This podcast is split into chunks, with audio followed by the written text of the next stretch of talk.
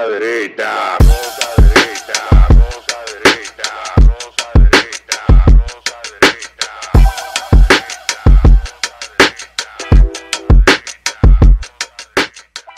Este programa contiene tres personajes únicos y vulgares. Sus opiniones son totalmente individuales y ofensivas y debido a su Y contenido bienvenidos a otra entrega de la rosca derecha. Hoy estamos de Halloween. Hay gente que no necesita eh, máscara aquí en el equipo, bueno, incluido yo, pero para embellecer un poco una semana de terror los temas que han tocado en esta semana, pues tenemos una invitada en el día de hoy. Ella es coach de finanzas personales, licenciada en administración de administración en Intec y máster en finanzas corporativas de Pucamaima. Es Sara Despradel. Le damos la bienvenida aquí a la Rosca Derecha. Bienvenida. Gracias, gracias por la oportunidad de estar aquí. Hola. Tú sabes que, que yo he visto, yo he visto muchas personas que se dedican a este tema de ayudar a tratar, a tratar de ayudar a la gente en el tema de las finanzas, pero a veces hay personas que vienen básicamente del mundo de la teoría y poca práctica. sí. Y en el caso particular tuyo, tu historia es totalmente diferente. ¿Nos puedes contar un poco de ella? Sí, mira, eh, mi jornada de, yo la llamo liberación financiera, salí de, de unas deudas de más de 5 millones de pesos. Y en ese momento yo jamás pensé que iba a dedicarme a educar financieramente. Incluso yo perdí todo tras un divorcio. eh, me tocó, trabajaba ya en una cadena de tiendas por departamentos y tenía una carrera como influencer. Eh, eh, siempre buscando la forma de salir de ese hoyo financiero, eh, acudí a todo lo habido y por haber, eh, honestamente, todo lo que yo podía hacer, vendía, me ganaba una comisión, refería clientes a un gimnasio, hice Uber. Y al final del día, aunque yo tenía mi tema educativo, que no es lo mismo tú trabajar en una empresa o, o enseñarle a otros a manejar el dinero de la empresa que gestionarte tú mismo. Yo entendí, eh, veía, por ejemplo, cómo la gente los días 15 y 30 se, se acumulaba una fila de gente que se quedaba con sus tarjetas de débito. Y empecé con un grupito de personas cercanas a enseñarle lo mismo que yo estaba haciendo conmigo. Y entonces, eh, en octubre de 2018, decidí en un post, ya yo tenía como 7 mil seguidores en ese momento, yo dije, voy a enseñar lo mismo que me ha funcionado a mí. Yo empecé tallercitos y lo combinaba con mi trabajo. Y empecé así a, a enseñar a la gente a literalmente organizarnos, porque hay mucho tema, hay mucha falta de educación. Eh, eh, yo, yo veo eso, eso mismo que tú describes. O sea, uno se encuentra mucho lo- las quincenas, sobre todo en empresas que tienen mucho personal, llamémoslo de línea. Sí, sí. Eh, no es tan, pero también hay ejecutivos, hay, hay directores, hay gerentes Que caen en el, en el mismo tema de coger prestado para pagar el 15 o para pagar el 30.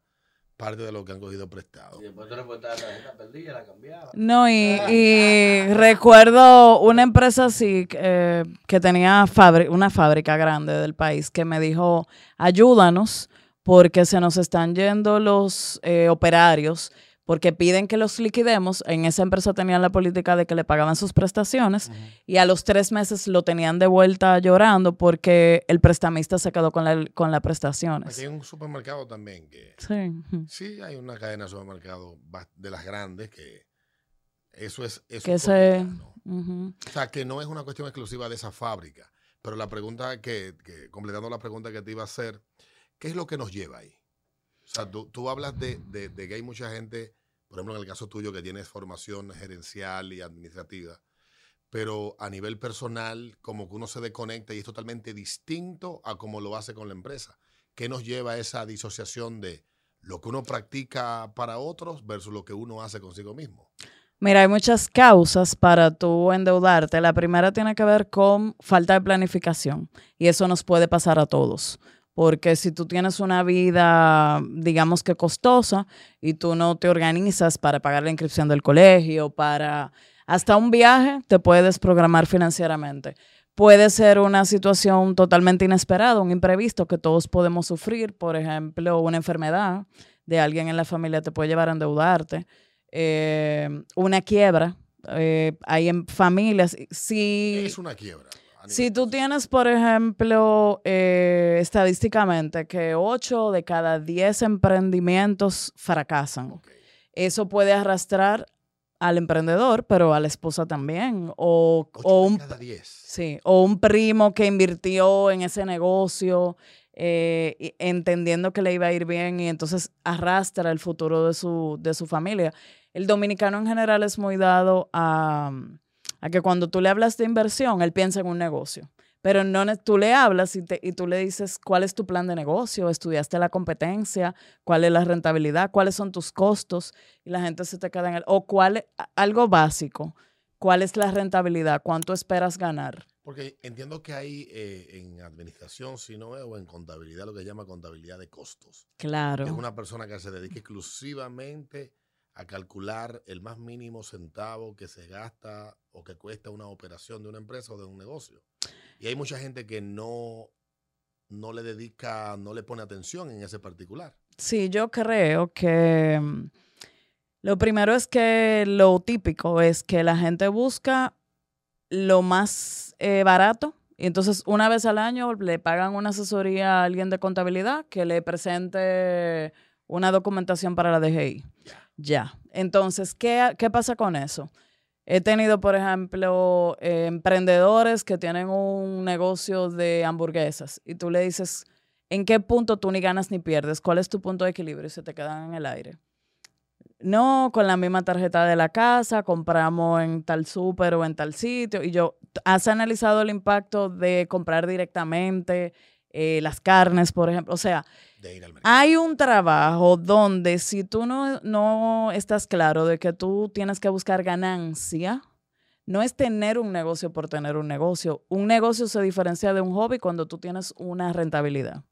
Y mucha gente ni sabe cuánto gana, ni sabe cuánto le dejó el negocio el año pasado, ni sabe para qué está luchando este. Y pasa mucho también, que he visto ese caso, y fue el caso de mi papá, Que tienen la finanza del negocio y las personales mezcladas. Claro, Eso se da para mí que es como el 90% del, del típico un dominicano. salario, ¿no? Todo está mezclado, Sí. entonces si al negocio le va mal, arrastra a la familia, no hay ninguna otra inversión fuera del negocio, no hay una cultura, ni hay una reserva, ni un fondo de emergencia. El, el negocio necesita un fondo de emergencia y la familia también. Entonces, una quiebra de un negocio te puede arrastrar financieramente. Eh, un accidente. eh, O sea, un accidente que te deje inhabilitado, una pandemia. O sea, estamos en momentos donde, aunque ya entendemos que no es con nosotros, hay mucha gente que ganaba comisiones y se la quitaron, que mm, Perdió- tenía ciertos incentivos, tenía dos trabajos y perdió uno. O sea, no a todo el mundo, sí para otros eh, ha sido, ha representado una ventaja en términos de flexibilidad, de, de todo el tema virtual, de aprovechar las plataformas y, y generar ingresos sin necesidad de tener un espacio físico. Pero también hay otras personas que, que no, que, que ha tenido un costo importante financiero y que no se han nivelado. Hay algo, hay algo que a mí me, me llama la atención de lo que estábamos conversando antes de empezar a grabar. Y es cómo nosotros nos gestionamos. Yo conocí el caso de alguien que muy buen salario, un salario, puedo considerar uno de los mejores salarios que yo conozco de mis amigos cobrando un salario, pero nunca tenía dinero. Y un día nos sentamos a hablar y me dice, bueno, es que yo estoy financiando el carro. Un carro del año, pagando un préstamo en el banco y con la llegada de la pandemia y con la llegada de, de la, del alza de la tasa de interés, pues el tipo, si pagaba 20, ahora paga 25, pero también tiene un apartamento financiado. Y, y aparte de eso, nunca en todo este proceso dejó de vivir el nivel de vida que llevaba. Hay mucha gente que hace eso. Sea, ¿hasta qué punto tú teniendo un ingreso alto, un ingreso, vamos a llamarlo promedio, tú tener hasta los zapatos financiados es conveniente para que tú, para tú no terminar cayendo en un hoyo negro de deudas? Mira, en general somos muy optimistas, somos muy, luego se resuelve, somos muy de no perdernos, el dominicano es muy de abrió tal sitio, ya tú lo conoces, fuiste, hay un concierto, yo no me quiero quedar. O sea, hay un tema de tener capacidad de posponer gratificación, que en eso no somos expertos. Tú conoces, por ejemplo, un europeo y te dice, en verano 2024 voy a Punta Cana. Y él está ahorrando mes a mes porque él viene, Y si me muero mañana Te moriste. te moriste. y no voy a Punta Cana. No, claro, pero, pero nosotros, por ejemplo, ahora yo les pregunto, ¿cuál, cuál es tu plan en Navidad? Y nadie está pensando en eso. Ah, o sea, llega ese momento, entonces Dios, tú compras, me voy de viaje, entonces tú compras los pasajes más caros, el hospedaje más caro, todo te sale más caro. O sea, la planificación, obviamente, no es uno de los atributos que mejor nos define. Entonces, como que uno no se planifica y también hay un tema de presión social. Por ejemplo, en, en Estados Unidos, en general, la mujer es muy relajada. O sea, no le coge presión a que hay que ir al salón, hay que, hay que- a que hay que las hacerse las uñas. O sea, va si hay un evento particular eh, a- y dedica dinero para eso. En general aquí, no importa el nivel social, tú lo que haces es que va a un mejor o, o a un saloncito o el del barrio, pero la dominicana es muy coqueta. Por ejemplo, pero a la vez, por ejemplo, en diversión. O sea, hay, hay temas de nuestros gastos que se van mucho en disfrute. O sea, vivimos muy el día a día. Eso tiene que ver mucho, yo Lo creo que con el Caribe. Si tú te das cuenta un viernes que mm, yo particularmente, que tengo seis años en esto, los viernes la gente, nadie te habla de problemas. Nadie quiere que Sara aparezca en su vida ni que lo oriente. Y tú te das cuenta en las redes como desde el colmado se llena de todo el mundo jugando dominó, que no está mal. Hay que, parte de lo que yo promuevo que es abundancia, implica que tú disfrutes la vida. O sea, dedica un monto para que tú disfrutes, aprende incluso a disfrutar y que eso no implique gastar dinero, pero eh, si tú te mantienes en un ritmo que no te puedes permitir, eso te pasa factura sí o sí. Y, y en el caso de, de- del endeudamiento y el financiamiento, ¿hasta qué punto, a partir de qué punto yo debo de empezar a preocuparme? Ok. Se supone que no deberías gastar más del 30% a eso de tus gastos. O sea, vamos, vamos a aprovechar, vamos a hacer una lista de todas mis cuotas que yo pago. eh, y ahí, Carro, eh, casa. carro, préstamos extraordinarios. La casa no, la casa no. La casa Porque o la casa, hay deudas buenas y malas. la, la inversión en Entonces, la la casa, ¿qué sucede? Ampara algo que va ganando valor con el tiempo. casa. Y generalmente cuando te prestan para una casa, tú diste un inicial, entonces viene la plusvalía, El carro no es una inversión. el carro se va devaluando mes a mes. Entonces, ¿qué, hace, ¿qué hacemos regularmente? Tú sales de la universidad o desde que tienes un trabajo, tu prioridad en la vida es carro. Carro. No ese mismo dinero que quizá es medio millón de pesos, tú no piensas en que, ok, ¿en qué yo puedo invertir este dinero? Eh, trabajo en arte, voy a comprar una cámara, micrófono, voy a hacer un estudio que luego lo rento. A pie.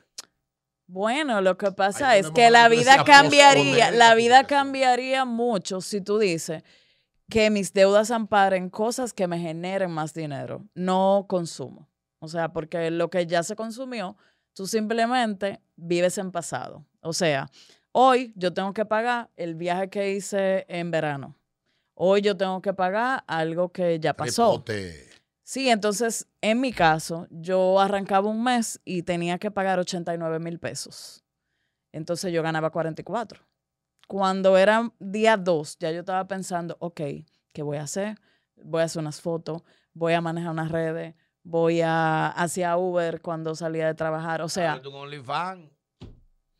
Eh, obviamente no hice, no hice nada de eso, no, claro, porque, Porque no es todo tiene que ver con un tema de, tú sabes, tus valores y demás, pero... Pero si es una gente de valores flexibles y lo Sí, puede es un poco flexible. Evi, o sea, me dijo los otros días alguien que, no, Sara, tú sabes, yo seguí a una chica no porque, no porque yo entré en OnlyFans, sino porque era una amiga mía. Y ella que no tenía muchísimos seguidores aparte, como que no ganó nada, nada más desprestigio. O sea, no necesariamente el que Yo- tú abras... sí, yo creo O sea, como que hay contigo. mucho truco atrás. Sí, yo estoy de, de acuerdo contigo. que... Sí, Suena chiste, pero hay algo que esta generación no está entendiendo respecto a la exposición en redes sociales a nivel de pornografía, Twitter, OnlyFans. Y de cosas que... Eso queda para siempre y después tu vida cambia. Porque tú tienes 20, 18, 19, 21. El dinero llega rápido, el dinero llega A los fácil. 35, pero está como Cuando ya tú tienes. Me pasó con una No, antes. que grabó un video y se hizo viral hace En 10 la catedral años. casándose. En, en Eh, Facebook, lo pusimos en, en el Facebook del programa de radio en el que participo. Y la muchacha tuvo un alcance como de un millón y pico de views en. Ella y la mamá se hicieron súper virales con ese video. Ella tenía 16, su mamá tenía como 28 años, una vaina así. 30 años tenía la mamá, la tuvo súper joven, dos muchachos. Resulta que pasa el tiempo y un día alguien me escribe un mensaje por mi cuenta personal, una joven, debía tener ya 22, 23 años. Y me dice, yo le estoy escribiendo porque yo vi que usted es el administrador de tal cuenta, Ay. que hay un video mío ahí. Y yo, ay, yo, yo, ya yo soy madre, mi niña tiene tres años ah, y yo no quiero ese video. Usted me haría el favor de borrarlo porque es que yo he escrito por la otra cuenta y no me responden. Y yo no revisaba los correos. A mí me, me, me dio pena porque ella estaba angustiada. Su vida había cambiado, tenía esposo, ya era una mujer Claro. adulta. Pero imagínate que tenía te un niño, etcétera. Y verse a cada Ay. momento que alguien le enviara ese video, a ella le angustiaba. Yo, de mil amores, lo borré. Y también le compartí la reflexión de que hay que tener cuidado de las cosas que uno comparte en las redes sociales. Igual pasa con el tema de la pornografía. Y muchos muchachos no entienden eso. Se ve fácil, eh, el dinero rápido, tú lo ves y, y se ha creado un culto alrededor de eso. Y creo que más si tú eres una persona que no tiene ningún tipo de problema con eso y tú lo haces y estás dispuesto a cargar con la consecuencia de lo que tú haces el resto de tu vida, pues hazlo. Pero si no estás seguro, no lo hagas. Entonces, en el eso es en el, tema, en el tema económico. Hay gente que encuentra otro camino, que es el engañar personas. Claro. Pero ahí te persigue la cárcel, te persigue la justicia. Igual traes tú algo a tu vida que te va a dejar una secuela para toda la vida. En el caso tuyo, tú no hiciste más que las cosas que tú entendías que eran legítimas y que no reñían con tu moral. No, y con el tiempo, todo eso, em, yo siempre digo que hay activos invisibles, como las relaciones que tú vas construyendo. El networking. Hubo un momento que a mí me tocó trabajar en un gimnasio y el señor que era cliente de mi papá en un momento se hizo cliente de ese gimnasio. O sea, tú puedes no tener dinero y si tú mantienes tu educación, no es que tú estás derrotado. Así que, así que yo veo... Pero, pero yo quiero volver al tema que tú comenzaste al principio de que tú te viste por un divorcio arropada por deuda de 5 millones de pesos. Pero no nos contaste el proceso de cómo tú, ya con esa, eso sobre la espalda, tú empezaste a resolver ese problema. ¿En qué momento tú dices, tengo que quitarme esta vaina de arriba y tengo que salir a flote otra vez? ¿Cómo lo hiciste? Mira, hay un trabajo súper importante que tiene que ver con, primero, analizar las causas. O sea, si tú no analizas qué te llevó ahí. Y entiendo que en general la mujer dominicana es muy desentendida. O sea, como que uno, eh, eh, aunque tú produzcas dinero, generalmente no le prestas atención al manejo ni piensas en el futuro. Em, a mí, por ejemplo, yo duré mm, ese primer año luego de, de mm, divorciarme. Primero, más que el divorcio como tal, fue una quiebra de una empresa. tuve que vender todas mis prendas. O sea, uno habla bonito del tema de desapego, pero cuando tú estás, eh, cosas tan puntuales como tenía dos perros y esos perros representaban, o sea, yo cogí una hojita y, y yo calculaba con cuánto cuento, eh, cuáles son los gastos, cuánto se gasta en comida, qué es todo lo que yo puedo desprenderme que me genere bajar carga financiera. Y eso implicó que si yo no podía mantener la jipeta que tenía y lo que podía mantener era un Vende la Suzuki jipeta Swift, un vendí la jipeta y Es duro. es Pero hay que duro. hacerlo. Pero, y recuerdo que mi abuelita me decía, ay, en este país, el que no anda en jipeta. Y yo, bueno, es igual que si el que no, anda a pie es un perro. si no pasa eso, nunca eso. voy a salir. Sí, yo sé. Entonces, eh, ese tipo de decisiones dolorosas, pero que de verdad te van a dar ventaja, eh, son las que ayudan a que tú salgas de ese hoyo. Entonces, primero identificar todo y hacer sacrificios. Entonces, esos sacrificios, a la vez que vas recortando, un sacrificio importante es darle la cara a tus acreedores y llegar a acuerdos. O sea, tú, yo me acuerdo que me senté, mira, yo voy a pagar tal, tal, tal, de tal forma. eh, nunca se me dañó el crédito, porque entonces eh, nunca llegué a, a- Al- a- a la lastimar el scoring y nunca llegué a tema de prestamistas. Justamente por eso me senté, di la cara, hice acuerdos, vendí todo, o sea, desde el Nintendo de mis hijos hasta si habían dos televisores, vamos a quedarnos con una, o sea, ese proceso. Eh, hubo un momento que mm, me recordé que mm, yo vendí una televisión y llega un tipo con todas las, o sea, no me pidió descuento. Y yo decía, qué raro. Entonces, eran todas las papeletas falsas. Y entonces yo voceé, señor, un ladrón. Y como voceé, él soltó el dinero y se mandó. Pero eh, ese tipo de cosas pasa mucho. Eh, entonces, en el camino, o sea, hay, hay un tema de tú date cuenta y de más que hacerte la víctima o no sé qué. O sea, realmente yo cuento todo ya, ahora, pero en ese momento era... O sea, tú no lo cuentas en, plan de víctima, tú lo cuentas en plan No, de es como tú eh, trabajas porque tú eres responsable. Tú o permites que las cosas sucedan. O sea, una persona que está atenta a sus finanzas no deja que eso le pase. Y entonces que eh, tú dijiste algo y yo pensando, y ella no mencionó el colegio, yo lo pongo en un liceo público. Eso Arrancar. pasó. Eso o sea, no liceo público, pero Un colegio más barato. tres colegios eh, hubo cambios de mis hijos. Y No, no, llegaron a un colegio. No lo dije porque dije yo, yo mi plan lo primero que pongo es colegio, escuela María Sí. Auxiliadora, Diablo. tanda Bepertina, No, todo eso pasó. Entonces. eh, para no hacer desayuno. Lo de los perros, por ejemplo, eran 7 mil pesos en comida. Para mí eso es de la- del tema más doloroso. O sea, tú Sí, de tu perro. Y que desde que a mí me fue yendo mejor, mis hijos me pedían, ay, mami, un perro. Y eso es, o sea, como que el significado de cuando yo pude volver a comprar un perro, yo no les puedo explicar. Pero eh, Los que se te, acercan, tú mencionabas que hay personas que se te fueron acercando. Los que se te han ido acercando, me imagino que a partir de tu historia, sí. ¿cuál ha sido el caso más crítico, o sea, más difícil de resolver? ¿Y cuál fue el más simple que tú dijiste a ti? Lo que te falta es esto. güey"?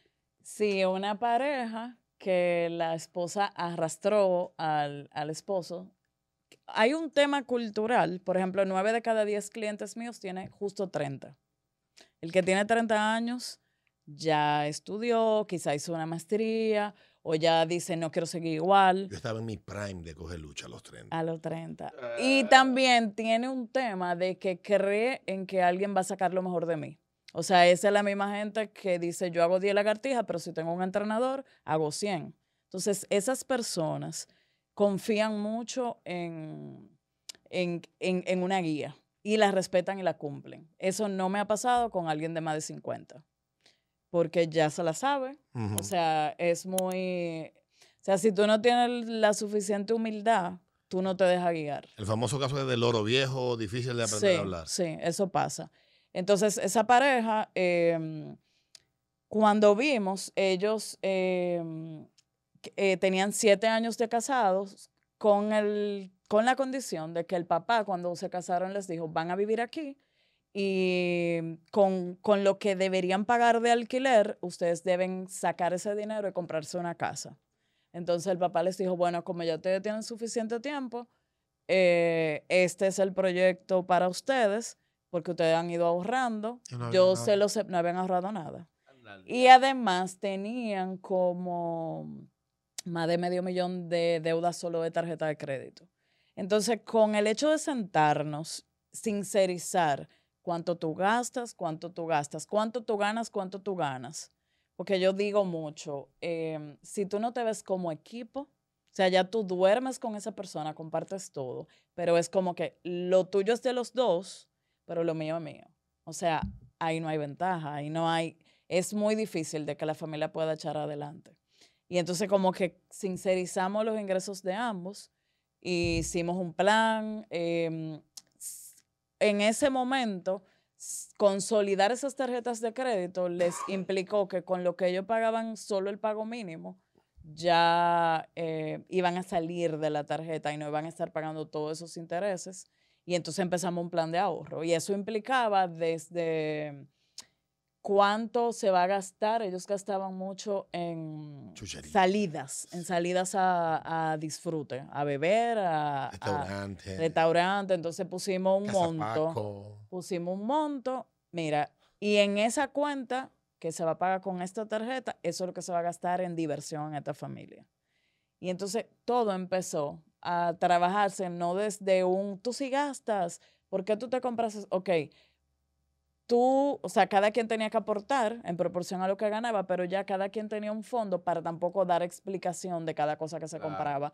Y disminuyó la tensión, esa gente llegaron súper... eh, eh, matándose entre ellos, sí, y la verdad es que hoy día compraron su casa, les va súper bien y, y salieron adelante. Y otro caso que fue muy bueno fue alguien que trabajaba en algo que no le gustaba, un joven, Ujú. Y vivía con sus padres y me decía, me quiero ir, no me puedo ir porque no me puedo mantener. O sea, me tengo que, no soporto a, a que me estén diciendo que a qué hora yo llego, que a qué hora yo hago esto, pero no me, no me puedo mantener y me tengo que aguantar. Entonces empezamos y tenía un hobby que le encantaba, pero no estaba seguro si viviendo solo de ese hobby iba a poder eh, mantenerse y crecer. Y entonces eh, con él empezamos un proceso de, de organización. Gastaba mucho en videojuegos, en disparate. O sea, videojuegos, eh, cosas, salida. co- Eran si prescindibles. tenía no- novia, por ejemplo, o sea, si tenía novia, gastaba muchísimo yéndose de fines de semana. Si estaba soltero, gastaba muchísimo saliendo a conocer gente. O sea, como que un... un y eh, se trabajó con apoyo psicológico. O sea, la psicóloga lo iba ayudando. Y hoy en día esa persona tiene dos apartamentos, tiene un millón de pesos en- de fondo, vive solo y, y brilla en su hobby. O sea, le ha ido súper bien. Renunció, cuando renunció a ese trabajo, eh, o sea, ya la vida le cambió. Bueno, ya finalmente, me imagino que hay mucha gente viendo queriendo hablar contigo. ¿Cómo es acercarte a ti? ¿Cuál es el proceso? ¿Te escriben? ¿Te llaman? ¿Tienes una página? Tengo una página, Sara Espradelm. Yo tengo ahora eh, un curso de deuda solamente que lo pueden tomar en cualquier momento por esa página. Y tengo también la guía Avanza, que es un planner, que es justamente lo que me ayudó a mí a organizarme. Y este año es el sexto. Entonces, en ese planner tú vas, hay retos de ahorro, hay organización y sobre todo ayuda a la gente a crear conciencia de, de todo lo que gana y de cómo gasta lo que gasta y, y que pueda realmente vivir una vida que sea coherente, porque nos fajamos mucho, pero no vamos ahorrando en la misma proporción. Bueno, te damos las gracias, Sara. Pero Des- Casal se me quedó. Deprimido yo, pero Tú sabes, tú sabes qué es lo que pasa, que como tú le viniste aquí a, a hablar de, de- de su realidad, Yo estoy muerto, yo estoy, yo estoy calculando. entonces ahora tú lo, Lo que tengo que pagar. Ella cuando me quedó 80, tú- pago 40, estoy así. tú lo has descolocado completamente.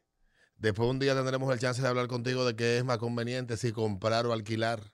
Claro. Porque aquí se está poniendo de moda ahora el tema del leasing de vehículos, Gracias a Dios que no la renta de apartamentos. ¿A qué edad es bueno comprar? Hay gente que compra casa muy joven Claro. y se mete en unos líos del carajo.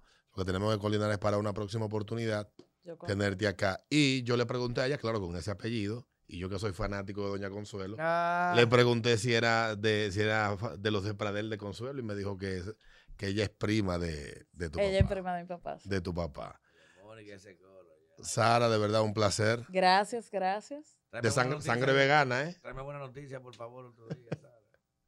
Sara, un El curso de placer. Yo soy experto en haciendo deuda. Llámame para allá a hablar. Yo soy experto en hacer deuda. Tú sabes que eso es lo que me preocupa de ti. tienes cara de lioso. Yo soy, pero, pero una vaina del diablo. Yo soy experto en ¿Por deuda. qué los abogados son tan proclives a estar Sí, llenos de líos siempre? Porque dan un palo de repente y entonces Y ya. encantó. No, y entienden que siempre va a ser así, pero pueden durar dos meses sin cobrar. Ya, yo, yo estoy ahora mismo que estoy trabajando. No, que estoy trabajando un micrófono contigo, aquel lado.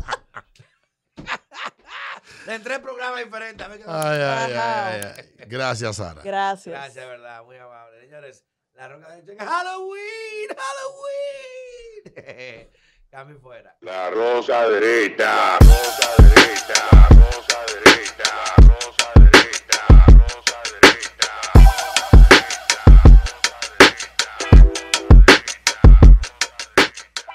Este programa contiene tres personajes únicos y vulgares. Sus opiniones son totalmente individuales y ofensivas y debido a su contenido todos lo deben ver.